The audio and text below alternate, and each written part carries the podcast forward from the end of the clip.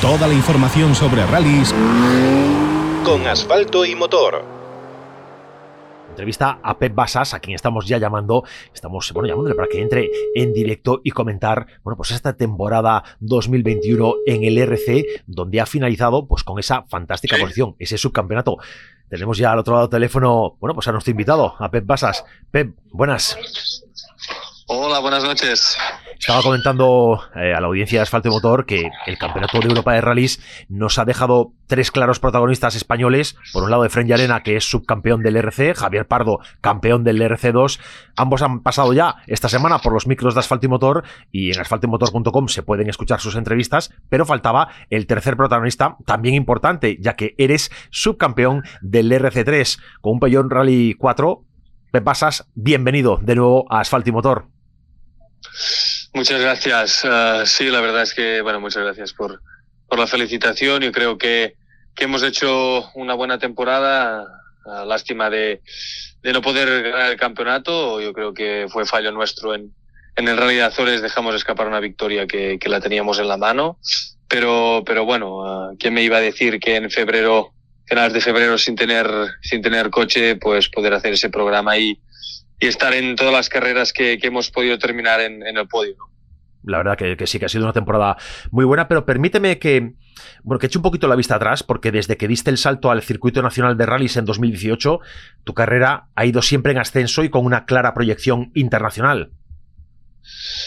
Nosotros uh, la ambición que tenemos en correr rallies uh, no es estancarnos en una competición ni quedarnos corriendo en casa, ¿no? Siempre que cuando empecé este proyecto de correr, pues siempre quería seguir para adelante y la única manera de poder seguir corriendo con, con estos coches y con estos campeonatos es, es corriendo en becas y en sitios donde tengas un premio a la que ganas el campeonato, porque si no, con nuestro presupuesto es imposible hacer estas cosas y así ha sido, ¿no? A la que saltamos en 2018 cambiamos totalmente uh, el coche, no habíamos corrido nunca con un coche de carreras de verdad y ahí subimos un R2. Yo creo que empezó mi evolución más, más buena, ¿no? En 2018, en 2018 subcampeón de la beca, en 2019 campeón, y luego ya saltar al Campeonato de Europa, que ahí sí que hemos hecho un buen salto y hemos uh, aprendido mucho, ¿no? En, en este mundo de, de los rallies cuando en ese 2018 te vemos en el Rally Tierras Altas de Lorca, eh, no pudimos dejar de, acordarnos de la figura de tu padre, que para, para los aficionados de los rallies está siempre en el recuerdo con ese BMW M3 E30 con el que fue subcampeón de España en el 88 y campeón absoluto en el 89. Entiendo que para ti es un referente. Sí, sí, eh, por mala suerte no, no lo vi correr, era muy pequeño, pero sí que todo el mundo me ha contado muchas cosas de él. Uh, también fue una parte importante para mí, para, para, yo creo, para seguir en este mundo y para empezar en este mundo, ¿no? Tanto mi padre como mi madre fueron uh, ligados siempre en este mundo del motor y, yo quería probarlo, ¿no? Y vimos que, que tampoco se nos daba mal. Uh, está claro que si él hubiera estado, pues hubiéramos tenido más oportunidades y más apoyo, pero estoy contento de, de dónde hemos llegado uh, con nuestro, solo con nuestro esfuerzo y, y sí, está claro que cuando vas, por ejemplo, el otro día que fui a Canarias, pues hay mucha gente que te viene a hablar de tu padre y de y recordar de esos buenos momentos y esas carreras que hicieron a los años 80, eh, 90 con, con Sainz y, y con Ponce. Eh, yo creo que, que fue una época muy buena y nosotros vamos a seguir intentando ser igual de buenos que, que ellos, ¿no? Ojalá, ojalá. Volvamos precisamente a tu carrera, porque tras adjudicarte la beca R2, como bien comentabas, de la Federación Española, das el salto al RC3 y la verdad que mucho disfrutamos viendo el coraje y la valentía con la que, con la que corriste ese primer año. Eh, aquel final en Canarias del año pasado fue épico, pese a que no pudieras llevar el coche hasta el parque cerrado, pero fue auténticamente épico. Sí, sí, la verdad es que eh, aprendimos mucho, ¿no? Yo en 2000, yo considero que en 2020 fue mi año Uh, donde aprendí más, uh, donde hicimos un poco más de equipo profesional, que ya teníamos ingeniero, uh, son cosas que corríamos con ruedas nuevas, ¿no? Que yo hasta en el momento pues corríamos con lo que, con lo que encontrábamos, no, no teníamos presupuesto para más y fue un año donde pudimos dar el 100% de nosotros, un equipo que estaba totalmente para nosotros. Y si terminamos en Rally Canarias, que yo creo que todo el mundo se va a acordar en toda la vida, este año ya me lo recordaban y yo considero que ganamos el rally, ¿no? Ganamos, llegamos a la asistencia. Llegamos al parque cerrado, pero al final, pues, como bien dice el reglamento, pues uh, hubo algunas partes que no las cumplimos, pero yo creo que todo el mundo hubiera hecho lo mismo para intentar llegar a, al parque cerrado.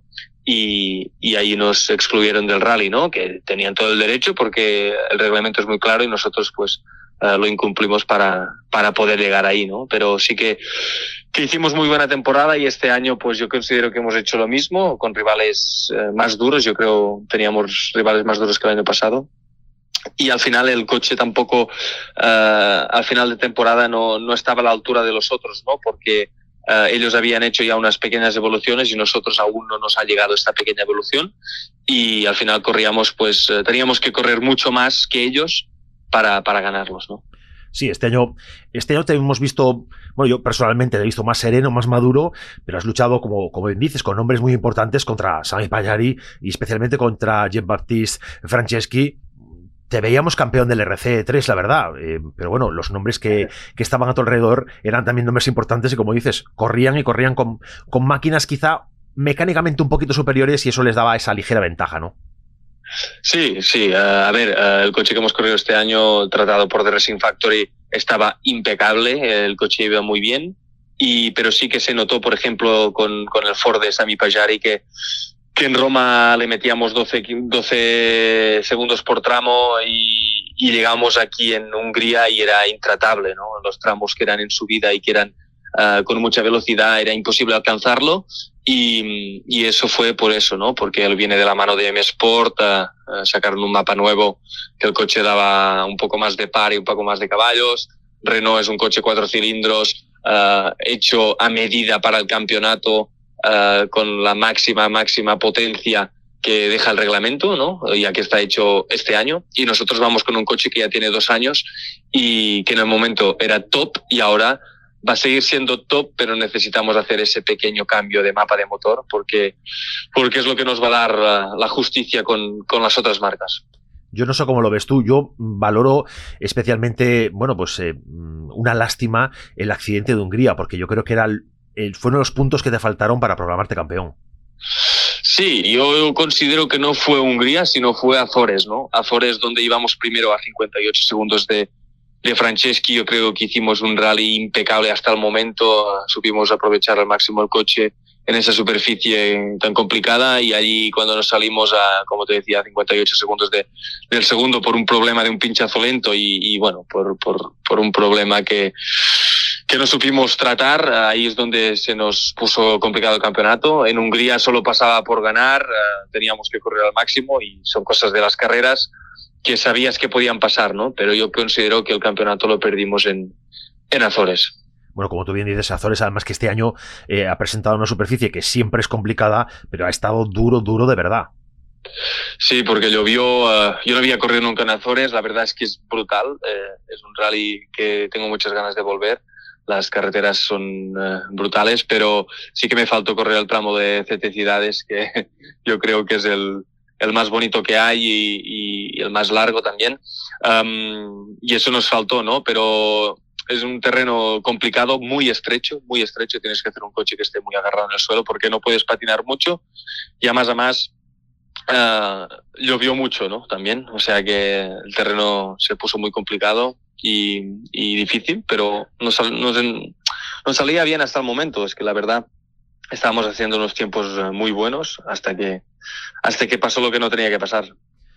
Y luego vino Canarias, el fin de la temporada, el final de, del europeo, donde has tenido varios problemas a lo de, de, todo el rally, ¿no? Pérdida de potencia, el intercom en un momento que no funcionaba, eh, también problemas con la monta de neumático que comentabas al final de, de, la octava especial, todo muy luchando contra, contra los elementos del coche, ¿no? Sí, la verdad es que empezamos el martes uh, con un, una salida de carretera en el test, uh, probando al máximo del coche, uh, ya que sabíamos que los Renault y los Ford iban a estar más rápidos. Estábamos en el test rodando, ganándolos por un segundo, sí que estábamos corriendo mucho, pero, pero sin ningún riesgo, ¿no? Y de golpe en una izquierda que, que hacía mucho rato que no pasaba por el test y estaba muy un poco sucio, pues nos salimos. Y ahí rompimos un poco el coche, lo pudimos reparar porque el equipo hizo un trabajo de horas y horas, pero el coche salió en perfecto estado en, en el rally, pero sí que solo al salir, pues, uh, pues la, la, ley de Murphy, ¿no? Pues nos quedamos sin intercom, uh, cambiamos, perdimos unos seis segundos. Um, luego en el segundo tramo, después del impacto, pues un paso de rueda pues se descolgó y se puso entre el entre el refrigerador donde entra el aire para refrigerar los frenos uh, y perdimos los frenos en el segundo tramo. Re, uh, reparamos eso, luego en el tercer tramo nos quedamos sin turbo que al final pudimos reparar después del tercer tramo, pero ya perdimos 13 segundos. Y luego el cuarto tramo bien, y luego por la tarde la única manera de remontar es esperar que lloviera. Yo, yo monté un poco pues más compuesto de, de, agua que de seco y no llovió. Así son las carreras y al final nos sacaron un poco más. Y el domingo, bueno, el sábado pues corrimos con todo, uh, con todo y más, yo creo. Yo creo que es el rally que he corrido más. Uh, y fuimos recuperando, tuvimos un pequeño trompo en la salida al especial uh, 10 y, no, 12 creo que era, y ahí pues perdimos las opciones de quedar segundos, uh, que hubiera, hubiéramos quedado segundos, pero bueno, tampoco hubiéramos ganado el campeonato, o sea que yo considero que hicimos un rally bueno por lo que teníamos y, y al final uh, pues subcampeones, ¿no? No. La gente me pregunta si estoy contento y la verdad es que no, porque quería ganar el campeonato. Yo creo que también nos lo merecíamos. Pero bueno, Jean-Baptiste Franceschi ha corrido mucho, es un piloto yo creo que muy rápido y, y también se merecía el campeonato, o sea que ha sido luchado. Sí, eh, sin duda ha sido luchado. En Canarias, por cierto, eh, ya lo comentabas un poquito antes, eh, el trato con la gente, con los aficionados, no sé, tiene ese punto más especial que, que, en, el resto de las pruebas de, de, España. Tiene, no sé, un sabor más, más cercano de aficionados que saben muchísimo de rallies, que son muy técnicos. Se nota tanto por vuestra parte como, como pilotos ese, esa calidad de público. Canarias es brutal. Uh, para mí es el mejor rally que hay. Uh, la afición es, es, es que es, es, muy bestia. Tú vas ahí en el test del martes y la gente ya, ya se pide fiesta para ir a ver el test, ¿no? Uh, tú vas al test y el test está petado. Um, la gente te viene a preguntar, un niño de 10 años viene con una foto tuya de cuando tú empezaste y para que se la firmes, ¿no? O sea que wow.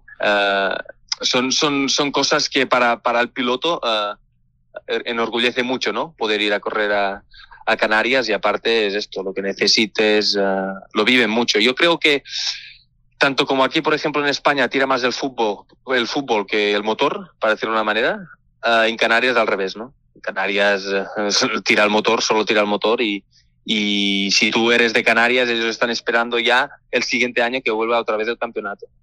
Yo creo que todo el mundo que le gustan las carreras que está corriendo alguna vez tendría que ir a correr a Canarias y vería lo que es uh, una buena afición, tanto en Canarias como Asturias y Galicia, ¿no? También ahí, hay mucha afición, pero yo lo vivo bastante más en Canarias.